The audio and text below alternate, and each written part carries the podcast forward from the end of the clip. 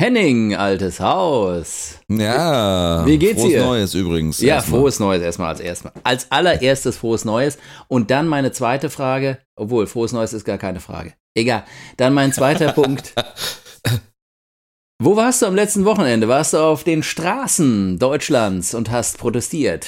Äh, Nein, ich äh, war zu Hause, um es ganz ehrlich zu sagen. Ähm, ich war äh, noch nicht auf Deutschlands äh, Straßen und äh, letztes Wochenende wäre die Demonstration in Mainz gegen äh, Rechtsextremismus auch gar nicht gewesen, sondern die war am Donnerstag, soweit ich weiß. Aber gut, ich hätte auch nach Hamburg oder München fahren können, da hast du natürlich recht. Oder sonst wohin. Ähm, ja, aber nein, aber das hat auch jetzt nicht den Grund, äh, dass ich jetzt irgendwie das nicht befürworten würde, sondern äh, das hat einfach den Grund, äh, ja, dass ich noch ein paar andere Dinge zu tun hatte an diesem Wochenende. Das Kann ja das, auch mal vorkommen. Das ne? kann, Also das so kann auch mal ja vorkommen und ähm, äh, man kann sich auch dazu bekennen, dass man weiterhin die stille Mitte ist. Ja, also Genau, richtig. So. Alle stehen auf, ich bleib sitzen, so sieht's aus. genau. Ja.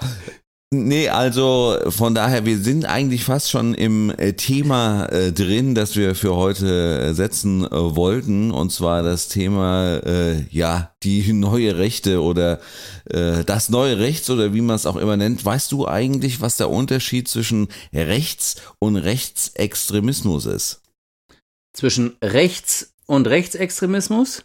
Ja. Also der Rechtsextremismus äh, definiert sich ja äh, dadurch, dass er die äh, Verfassung in Frage stellt. Also im Prinzip äh, äh, einen anderen äh, Staat will, der wahrscheinlich auf eine Diktatur ausläuft und dafür eben auch gewalttätige Mittel einsetzen würde, um das zu erreichen.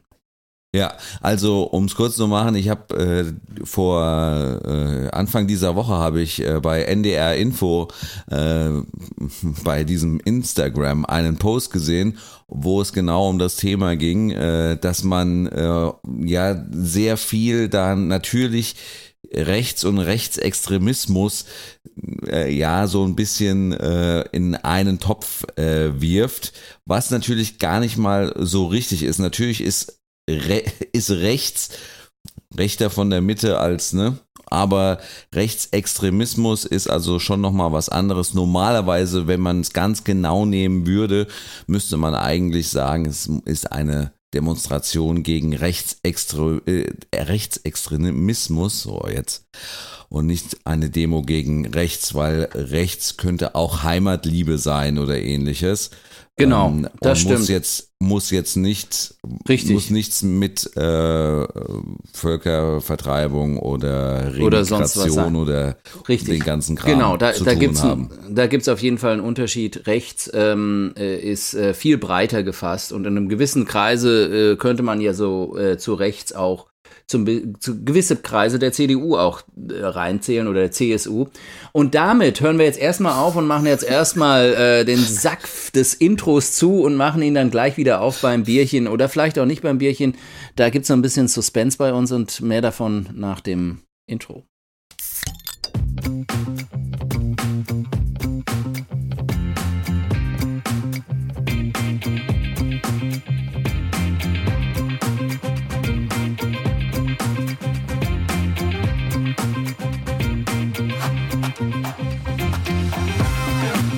zwei Bier. Mit Henning Schwörer und Thilo Wagner.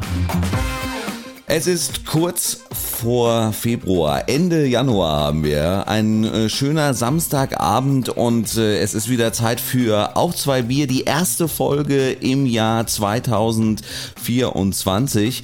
Und äh, wir sind schon mittendrin. Äh, Das Jahr hat sich schon von seiner besten Seite gezeigt. Also zumindest was Deutschland angeht, hatten wir hier schon ziemlich viel von äh, schlechten, richtig schlechten Wetter über Bauerndemonstrationen bis hin zu Demonstrationen gegen rechts. Wir hatten auch schon ein paar Bahnstreiks. Also der Januar, der war pickepacke voll, um äh, mal einen großen Kollegen zu zitieren. Und äh, bevor ich das Ganze hier alles alleine irgendwie so rein sprachlich über die Bühne bringe, würde ich sagen, ich hole mir Verstärkung aus äh, Lissabon und zwar von Thilo Wagner. Hallo Thilo. Hallo Henning, ich begrüße dich hier am längsten Tresen der Welt und ähm, ja, bei dieser Themenlage, die wir hier gerade haben, in Portugal ist es übrigens ähm, auch, äh, geht's auch rund, also insofern äh, kann man äh, natürlich jetzt sich überlegen, ob man das mit dem Jahresrückblick ähm, äh, mal in die, äh, in die Walachei vertreibt und einfach immer einen Monatsrückblick macht. Ja, also, weil da würde nämlich eigentlich so viel Zeug schon reinpassen. Das würde schon für einen Jahresrückblick ausreichen. Richtig. Also insofern haben wir jetzt uns überlegt, ähm, Henning weiß davon noch nichts, aber ich schlage das jetzt vor, dass wir jetzt ähm, immer am Monatsende praktisch ähm, einen Jahresrückblick, äh, einen Monatsrückblick machen. Und dann können wir nämlich am Ende des Jahres dann nochmal uns alle Folgen anhören und dann wissen wir, was Phase ist. So, das wäre Genau, total oder, einfach. oder noch besser, weil vor Weihnachten will man es ja auch mal ein bisschen ruhiger angehen lassen, dass wir dann einfach so einen kleinen Zusammenschnitt machen und uns einfach die letzte Jahresrückblicksfolge einfach äh, schenken. Aber ja, aber ohne da jetzt so viel zu verraten, da hat nur einer von uns einen einfachen Abend. Der Das bin andere, Genau, der andere, der hat ein bisschen was zu tun. Aber gut, das äh, sind Einzelschicksale, um es mal so zu sagen. Ähm, ja, aber es war wirklich schon viel, viel los in diesem Januar. Ähm, bevor wir jetzt auf das eigentliche Thema eingehen, würde ich sagen, äh, wir gehen erstmal auf das Thema Bier ein. Genau. Und mein Bier, ich fange da jetzt mal ganz äh, fre- äh, fesch äh, einfach mal an, Henning. Mein Bier häng, äh, klingt heute so. Hört ihr, wisst ihr, was das ist? Das ist eine Thermoskanne und aus der fließt Tee. Ich habe nämlich so. Hu- Husten und Und da hört man es auch schon. Es klang, klang im ersten Moment so ein bisschen, wenn man das Bild nicht dazu sieht, klang ein bisschen wie Eigenurin, aber äh, ich kann allen Zuhörern versichern, nein, das ist es nicht. Es ist ein schöner Früchtetee oder was gibt's da heute Abend? Nee, das ist ähm, äh, Thymian-Tee. das Thy- soll ja Thymian-Tee. Thymian-Tee, genau. Das soll ja gut sein, ähm, äh, gerade auch so ein bisschen den Schleim vom Husten, ähm, also von, von den Bronchien lösen und äh, damit den Husten etwas lindern. Ich äh, werde jetzt die Einzelheiten euch ersparen. Und nein, ich bin nicht im Badezimmer und ihr habt gerade was anderes gehört. Das würde auch anders klingen.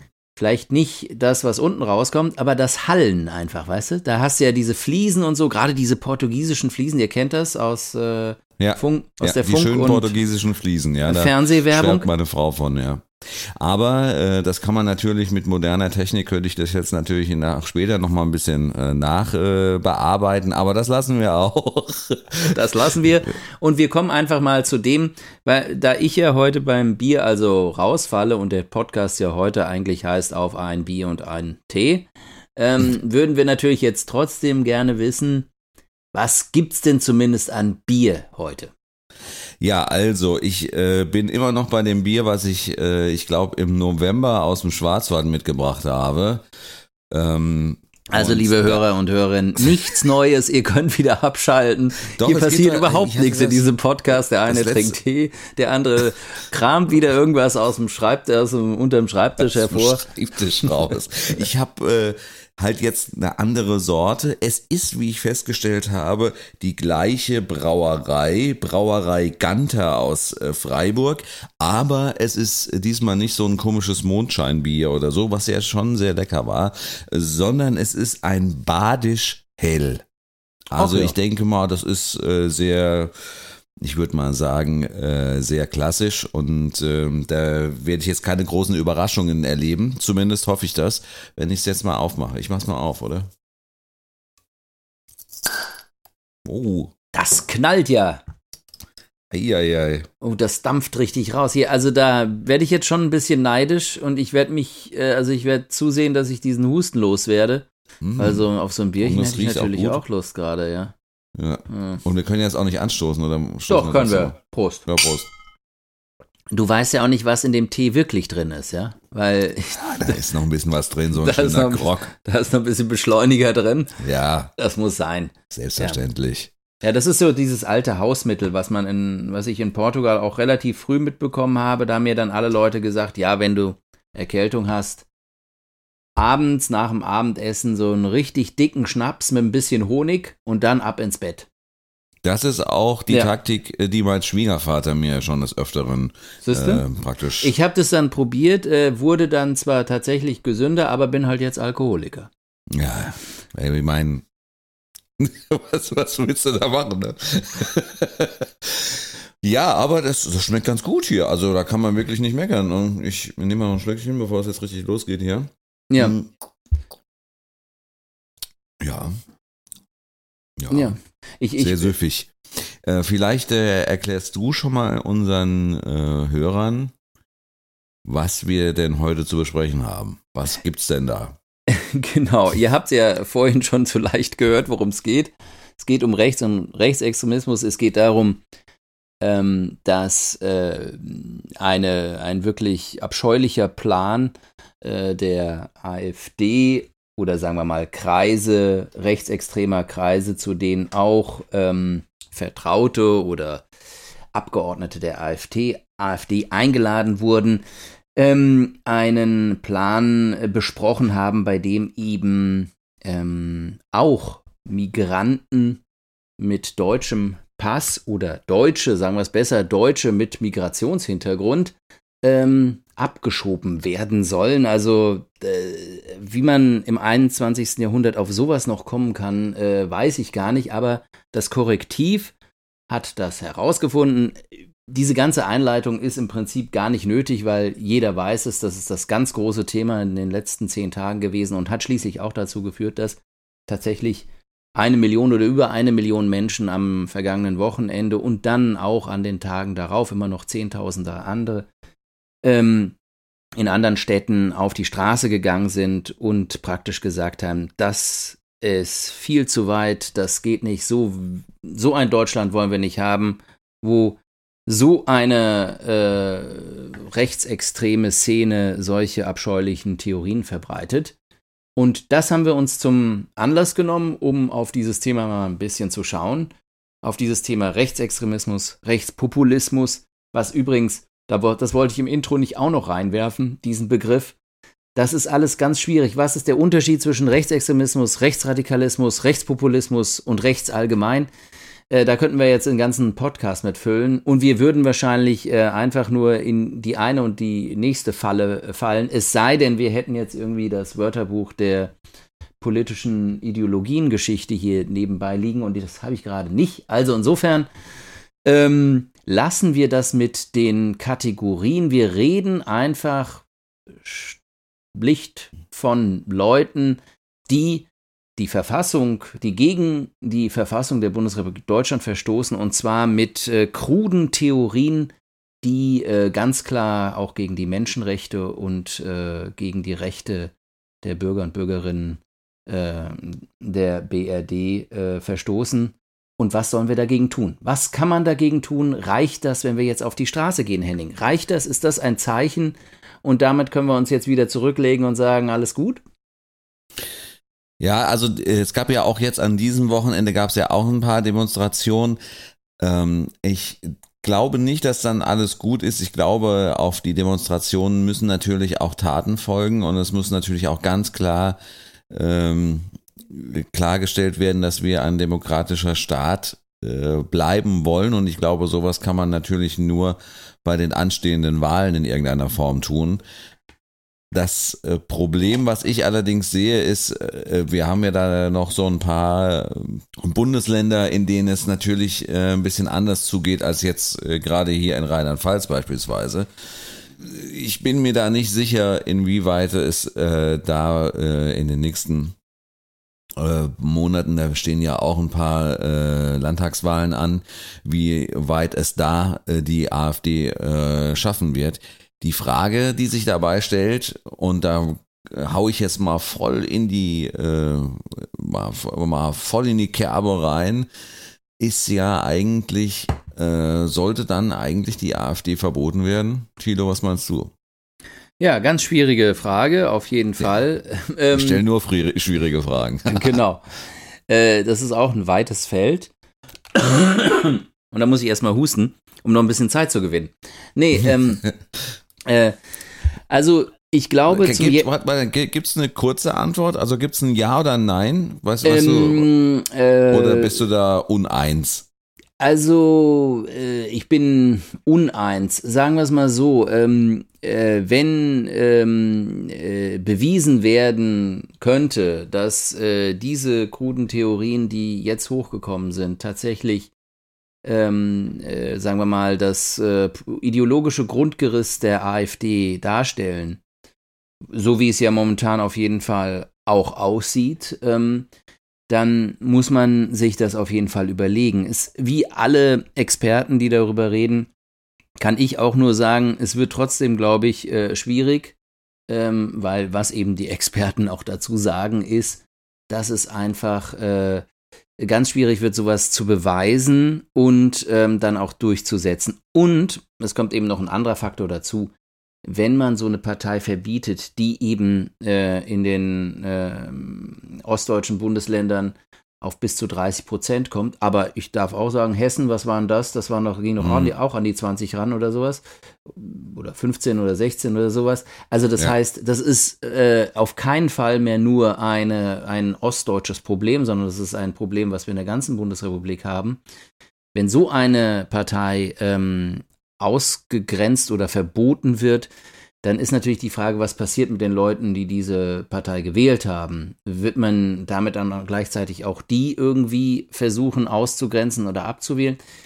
Es ist wahrscheinlich letztendlich für alle einfacher, wenn sich jetzt alle Leute, äh, alle demokratischen Kräfte dieses Landes zusammenreißen und, ähm, und damit meine ich eben nicht nur auf die Straße gehen, sondern ich red, rede von Politik. Ich, ich, äh, da können wir nachher nochmal ins Detail gehen. Aber einfach äh, so eine vernünftige Politik und eine Politikkommunikation vollziehen, dass sie die Leute wieder von diesem ähm, absurden Haufen wegbringen ähm, und, äh, und dadurch die AfD eben nach und nach, Stück für Stück an ähm, Bedeutung wieder verliert. Weil ich, ich darf erinnern, nur ganz kurz noch als allerletztes, es gab ja auch den Versuch, zum Beispiel die NPD zu verbieten vor Jahr und Tag. Und äh, damals hatte die, e die, NPD vielleicht drei oder vier Prozent äh, der Stimmen und man hat es trotzdem auch nicht geschafft. Die Nachfolgerpartei ist jetzt, glaube ich, äh, verboten worden, wenn ich, nicht, wenn ich mich nicht irre. Die Heimat oder wie diese Partei heißt. Aber ähm, äh, die ist ja mittlerweile so klein, dass das äh, sogar äh, gar nicht relevant ist in dem Sinne. Also insofern, es gibt ja diese zwei Probleme. Das erste, kriegt man das überhaupt durch verfassungsrechtlich? Und das zweite ist, äh, man kann ja damit nicht einfach 20 äh, äh, oder 20 Prozent der bundesrepublikanischen äh, Wählerschaft irgendwie auch verbieten. Ja, es ist auch eine, wie du schon sagst, es ist eine Demokra Demokratiefrage. Und es ist natürlich auch äh, eine Zeitfrage, weil nämlich, äh, wie ich jetzt gehört habe, äh, ein Verbot äh, einer Partei ein sehr, sehr langwieriger Prozess ist. Du hast es gerade eben ja schon ein bisschen angedeutet. Und dementsprechend würde man nicht so einfach jetzt irgendwie in den nächsten drei Monaten die AfD verbieten können. Also das würde schon ein bisschen länger dauern als jetzt in, irgendwie die nächsten 14 Tage. Aber was du gerade eben auch gesagt hast, äh, ist ja so ein bisschen in welche in welche Richtung das Ganze gehen soll. Ne? Also wie wie können wir dann äh, das Ganze denn jetzt so ein bisschen bisschen bisschen lösen? Und äh, die Frage, äh, ja, woher das denn im Endeffekt äh, kommt, ist für dich äh, da auch so ein bisschen, ähm, ja, ich sag mal, die Regierung äh, schuld, dass das jetzt so weit gekommen ist hier in Deutschland? Oder also. Also ich würde es nicht auf die Regierung äh, allgemein schieben, ich würde es einfach auf die gesamte Gesellschaft an sich schieben. Und es geht auch sicherlich darum, dass man ähm, äh, sich auch nochmal hinterfragen ähm, muss, äh, wie das mit dem Patriotismus und Nationalismus in Deutschland überhaupt ist. Ich kann mich erinnern, dass wir im, im, im, im in diesem Podcast auch schon mal über dieses Thema gesprochen haben und ähm, ich auch damals schon äh, daran erinnert habe, dass zum Beispiel die WM 2006 ja so als äh, immer so als der das Erwachen des des deutschen friedlichen gutmütigen Patriotismus gesehen wurde. Und ich weiß nicht, ob du dich erinnern kannst, äh, dann ist mir trotzdem ziemlich aufgestoßen, wie 2014 nach dem WM-Titelsieg da dann auf die ja. Argentinier gehauen mhm. wird und dieser deutsche Chauvinismus praktisch auch gleich, auch wenn wir jetzt nur von Fußball reden, hochgekommen ist.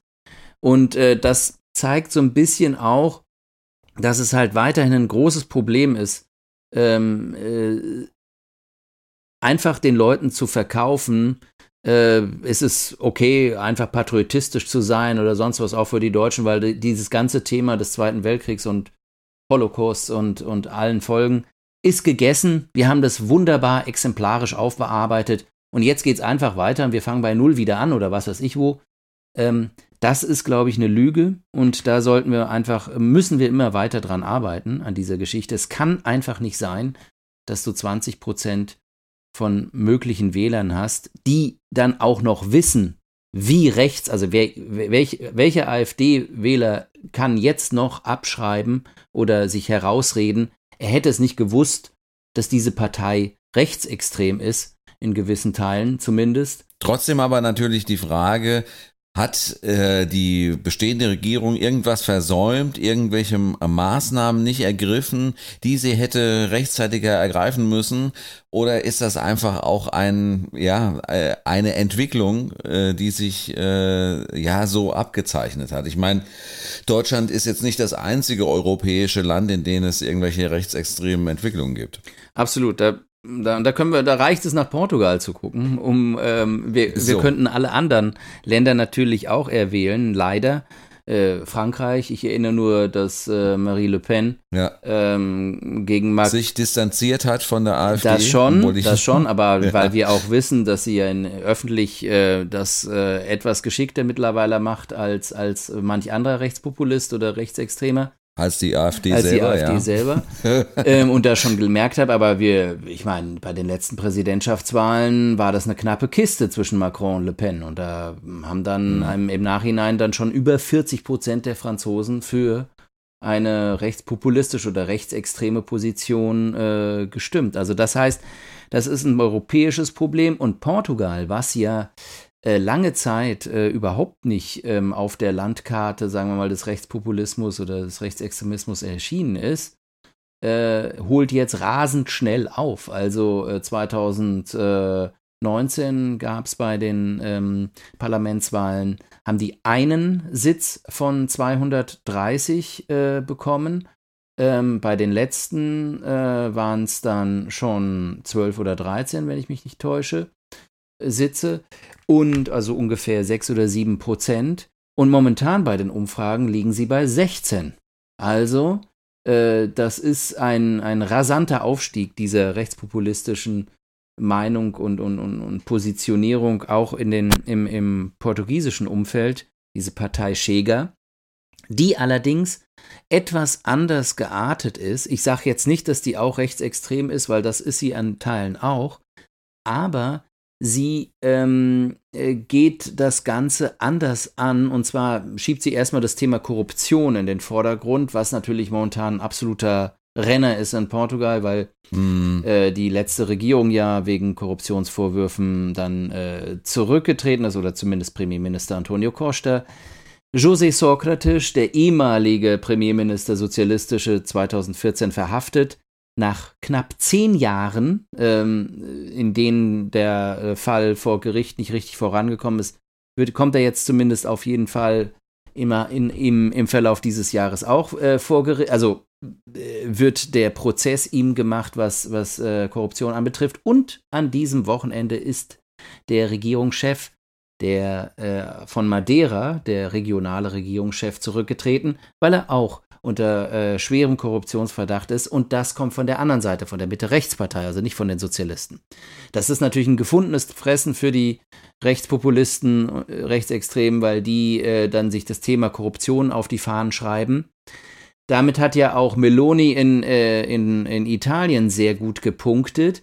Und da, ja. kommt, da kommt man natürlich in so eine Bredouille, weil also diese, die, die konkreten Vorschläge, die zum Beispiel Schäger im Parlament in den letzten Jahren äh, vorgelegt hat, um Korruption zu bekämpfen, die gibt es auch eigentlich nicht. Das heißt, politisch machen die nichts, tun aber so, als wären sie die ganzen die Heilsbringer mhm. der neuen Politik. Und weil sie ja auch nie in die politische Verantwortung genommen werden im Prinzip, weil ja so ein bisschen dieser äh, Cordon sanitaire, wie die Franzosen sagen, also dieser, äh, äh, diese, diese Mauer um, um die AfD zum Beispiel oder andere rechtspopulistischen Parteien gebaut wird, ähm, äh, ist es natürlich schwieriger, in Korruptionsfälle, was Politiker anbetrifft, hineinzugeraten, weil sie ja immer diese außenstehende Rolle haben. Was ich sage jetzt nicht, dass sie, dass sie integriert werden sollten, aber es macht ihnen natürlich einfach, solche Themen wie Korruption anzugreifen. So. Ja, ja, ja, genau. Und anzupacken und ja. Man muss natürlich dazu sagen, was ich nochmal einwerfen wollte vorhin bei Meloni, es ist ja so ein bisschen äh, dann im Endeffekt auch bei ihr dann äh, passiert, dass als sie dann praktisch in Amt und Würden war, sie doch ein bisschen handsamer, gerade was die EU angeht, geworden ist, als man das dann doch wirklich befürchtet hatte. Das war ja eigentlich auch ein sehr, sehr interessantes, eine sehr interessante Bewegung, wie das denn jetzt passiert ist. Ich glaube, insgesamt war das jetzt nicht so, ähm, so geplant, aber wahrscheinlich hat sie auch selber festgestellt, als sie dann mal, äh, wie gesagt, in Amt und Würden war, dass das nicht alles so funktioniert, wie sie sich das vorstellt. Ne? Absolut. Nee, das muss man dazu sagen natürlich, dass es da immer diesen Effekt gibt äh, vor der Wahl, vor der Machtübernahme, äh, vor, vor der Regierungsbildung und danach.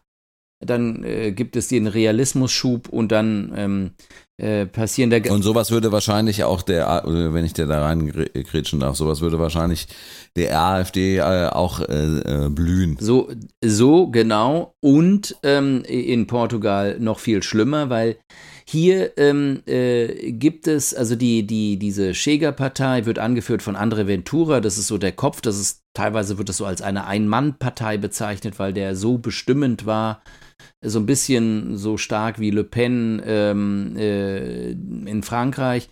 Ähm, und äh, der kommt ja auch aus dieser gemäßigten Rechtspartei PSD eigentlich ursprünglich, hat sogar eine Doktorarbeit geschrieben, wo er gesagt hat, wie ungerecht doch äh, das juristische System ist bei der Behandlung von ähm, Asylbewerbern.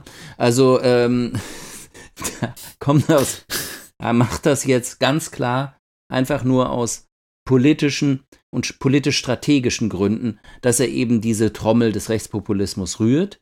Er kann vielleicht selbst auch so ein paar verschrobene Theorien haben oder die mit reinbringen, aber ich glaube, ähm, was er viel stärker noch macht und was, was das Ganze ein bisschen unterscheidet, ist, dass er eben einfach ganz, also äh, ähm, äh, Pläne hervorbringt, die einfach äh, innerhalb von drei Sekunden finanzpolitisch auseinandergenommen werden so, können. er will alle Steuern senken und ähm, trotzdem das gesamte Gesundheitssystem verbessern mit ganz viel Geld und allen Polizisten ein, ein Zimmer geben und sonst. Er, er verspricht alles aus, also aus dem FF, alles, was es zu versprechen gibt, was Steuersenkung und gleichzeitig die, die Erhöhung der Staatsausgaben betrifft. Da gibt es Leute, die haben das errechnet und kommen darauf, wenn das sich umgerechnet würde, dann würde Portugal ungefähr ein Staatsdefizit von 7% haben und damit vielleicht wieder die nächsten Staatsschuldenfalle reinlaufen. Aber das ist, das ist ihm egal und, und das zeigt sich, da, da zeigt sich ein gewisser Unterschied. Dieser Pop Rechtspopulismus hier äh, zieht vor allem von Leuten, die entweder überhaupt nichts mit der Politik zu tun hatten oder die eben ähm, vielleicht auch politisch unbedarf sind und äh, das nicht einschätzen können, ob man das realisieren kann oder nicht. Mit anderen Worten, dumm sind, äh, um es mal so hart zu sagen, äh, zumindest was das Politische anbetrifft. Und, ja. ähm, und ich glaube, in Deutschland ist es halt noch mal ganz anders, weil die AfD in Deutschland ist eine Partei, die sowas nicht machen würde, weil sie weiß, dass sie damit niemanden hinterm Ofen hervorholen äh, kann. Nein, sie fährt eine Linie, die eben gefährlicher ist. Und zwar diese, das Herunter- und Heraufdreschen auf ähm, Asylbewerbern, auf Migranten, ähm, auf Leuten mit einem anderen kulturellen ähm, äh, Hintergrund als äh, der Deutsch-Deutsche, den es eh gar nicht mehr gibt, sondern der vor mhm. 300 Jahren ausgestorben ist. Dazu kommt ja jetzt, dass äh, Alice Weidel gerade im äh, Zusammenhang mit Wirtschaft, ne? Alice Weidel hat ja bei den äh, bei Financial Times äh, in England ein äh, Interview gegeben, wo sie den Begriff äh, Dexit äh, so ein bisschen äh, diese Woche geprä geprägt hat.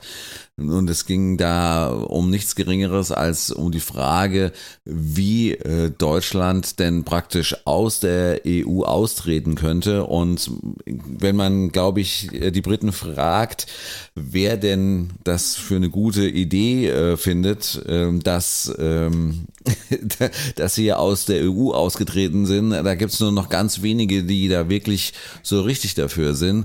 Nigel Farage, habe ich jetzt gehört, äh, war dieses dieses Jahr oder Anfang dieses Jahres äh, im Dschungel Dschungelcamp äh, in der englischen Ausgabe äh, aus eigener Aussage deswegen, weil er sein äh, Image als Mensch und Politiker ein bisschen äh, aufpolieren wollte. Und deswegen hat er gedacht, deswegen hat er gedacht, äh, er geht jetzt mal ins britische Dschungelcamp, um äh, da auf jeden Fall ein bisschen äh, mal wieder gut Wetter zu machen. Stimmt, aber unter, Weil er unter, hat ja seine Partei, er hat seine Partei ja praktisch nachdem der Brexit durch war, natürlich gekillt. Ja, aber äh, unterschätzt es nicht. Also ich bin mir nicht ganz sicher, habe jetzt auch keine Umfragen dazu, da müssten wir noch äh, einen Großbritannien-Experten dazu holen. Ich kenne übrigens einen.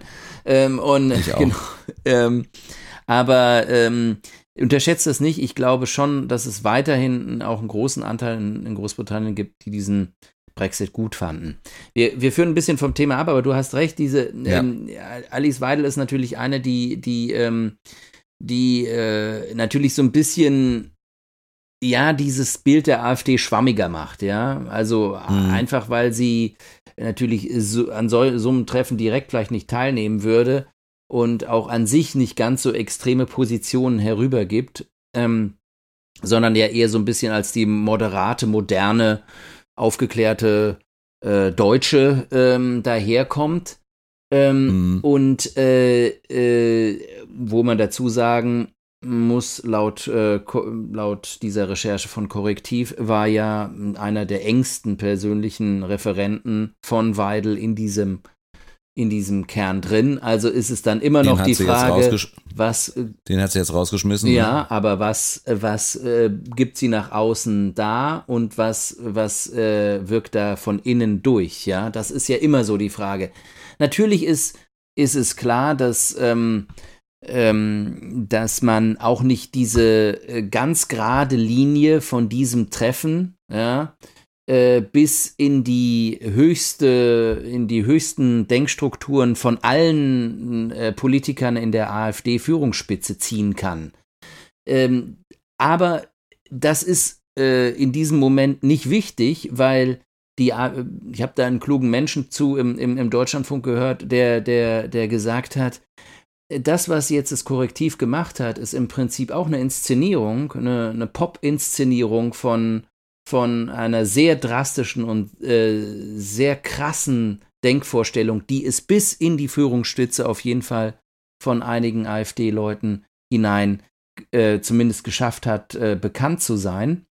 Und diese ganze Inszenierung bringt natürlich auch einfach mal die, die Menschen auf der anderen Seite gegen die AfD auf. Das, was die AfD ja sonst immer sehr gut schafft, mit diesem ganzen Politikmarketing und der Inszenierung und dem ganzen Drumherum, wo sie eben eigentlich immer so ihre Seite für sich haben und wo sie irgendwelche Demonstrationen kapern oder sonst was, wie die Bauernproteste, also das ist jetzt nicht unbedingt die AfD, aber die rechts, äh, radikale, rechtsextreme Szene, was, worin sie selbst eigentlich immer so die, die, die Fachmänner sind. Sie wurden mit dem, sagen wir mit dem gleichen Mittel jetzt gerade von links geschlagen, von dem Korrektiv, das halt äh, das äh, sehr geschickt und sehr gut aufgezogen hat.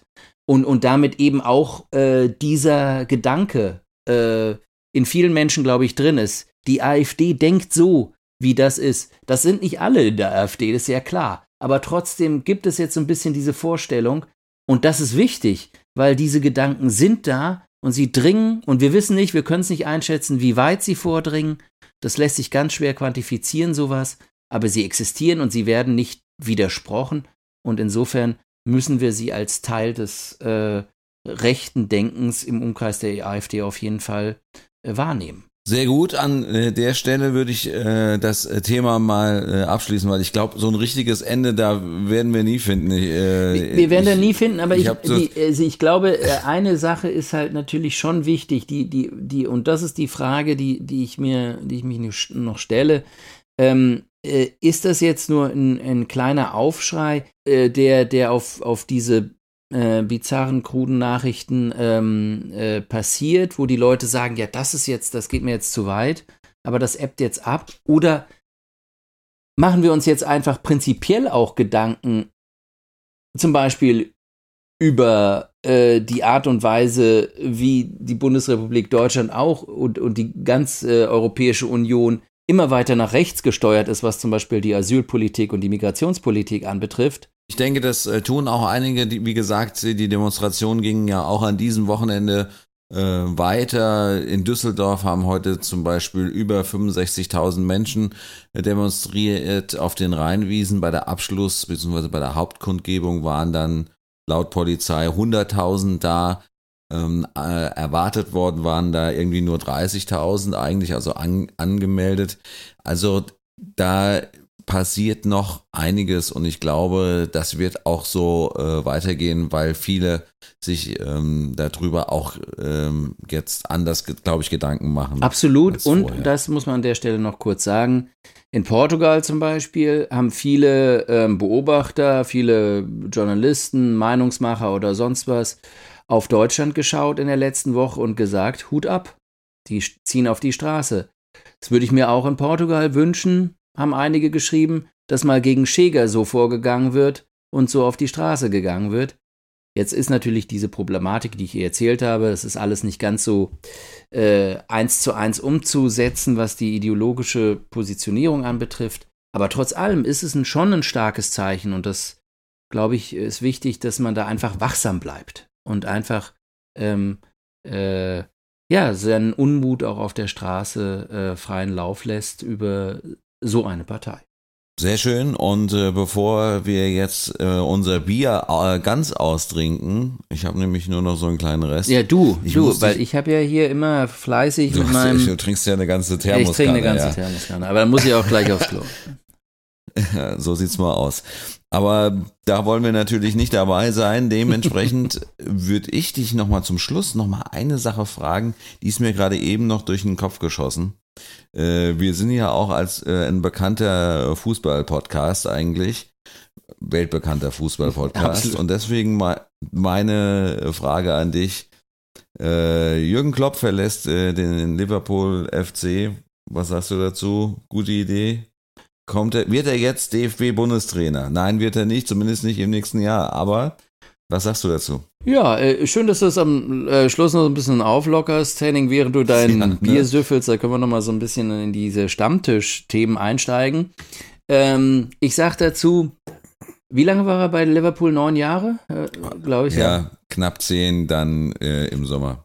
Hör mal neun Jahre lang Heavy Metal und tanz dazu Pogo da wirst du irgendwann müde. Ja? Mhm. Und also er ist ja äh, zum Beispiel in Portugal als äh, wird er immer der Heavy Metal Fußballer bezeichnet, einfach so von seiner von seinem Drall und seiner Dynamik und alles. Und dass das dann irgendwann gegen Null geht, ähm, was den Energiehaushalt anbetrifft, finde ich das absolut korrekt, was er macht. Hut ab. Das sollten wir uns alle, da sollten wir uns alle mal eine Scheibe abschneiden, weil er es einfach in einem richtigen Moment auch macht.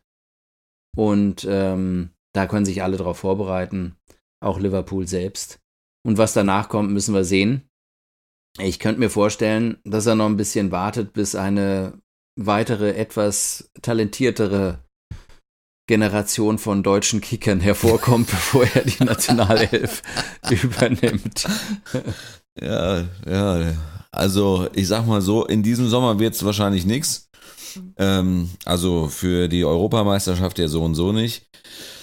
Und direkt danach, er hat jetzt bei der Pressekonferenz gesagt, er will ein Jahr, will er jetzt absolute Ruhe haben, kein neuer Verein, kein neues Land. Also von daher gehe ich mal davon aus, dass wir, wenn erst 2025 da mit was rechnen können, aber, Ja, aber- selbst dann, ja, genau. dann wird, dann ist also kein Grund, ähm, äh, den, den Trainer im DFB äh, zu wechseln. Ja, richtig. Obwohl Nagelsmann natürlich nach der EM sein Trainervertrag ausläuft, Ja, habe ich mir jetzt mal sagen genau. lassen. Das werden wir sehen, was daraus kommt. Ich meine, Klopp ist ja noch äh, jung, gen jung genug dafür, dass er in den nächsten 20 Jahren irgendwann mal diesen DFD-Job machen kann. Und wir würden uns natürlich sehr Genau. darauf freuen. Ne?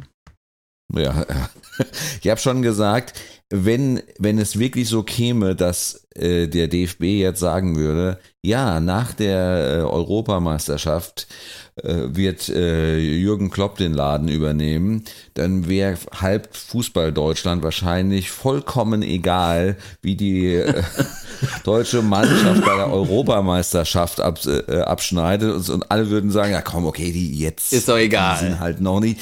Das kriegen wir auch noch Da hin. kommt noch später, kommt noch der andere und dann geht's richtig los. Sehr schön. Freut euch drauf. So, wäre wär schon cool, aber ich glaube nicht dran, ja. Ich glaube auch nicht. Okay, ich würde sagen, damit äh, lassen wir es bewenden und äh, ja, wir bilden uns weiter unsere eigene Meinung, würde ich auch. Und, Und ohne die äh, Bild. Ja, ohne, ohne die Bild, genau. Das wäre nämlich nicht so schön.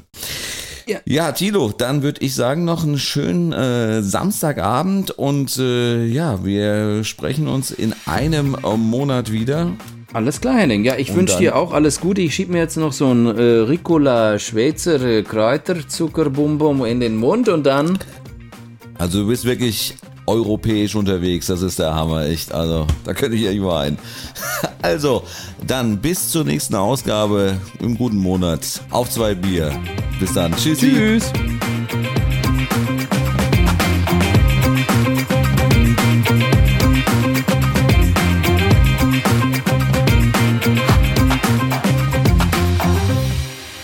Euch hat die heutige Folge auf zwei Bier gefallen? Dann hinterlasst uns doch einfach mal eine Bewertung bei iTunes oder sonst wo im gut sortierten Podcast-Fachhandel. Dort kannst du uns auch abonnieren, bewerten oder einfach über einen Link deinen Freunden weiterempfehlen. Wenn du uns mal deine persönliche Meinung sagen möchtest, schreib uns einfach eine Mail an talk at auf zwei Bier.de. Wir freuen uns über deine Nachricht.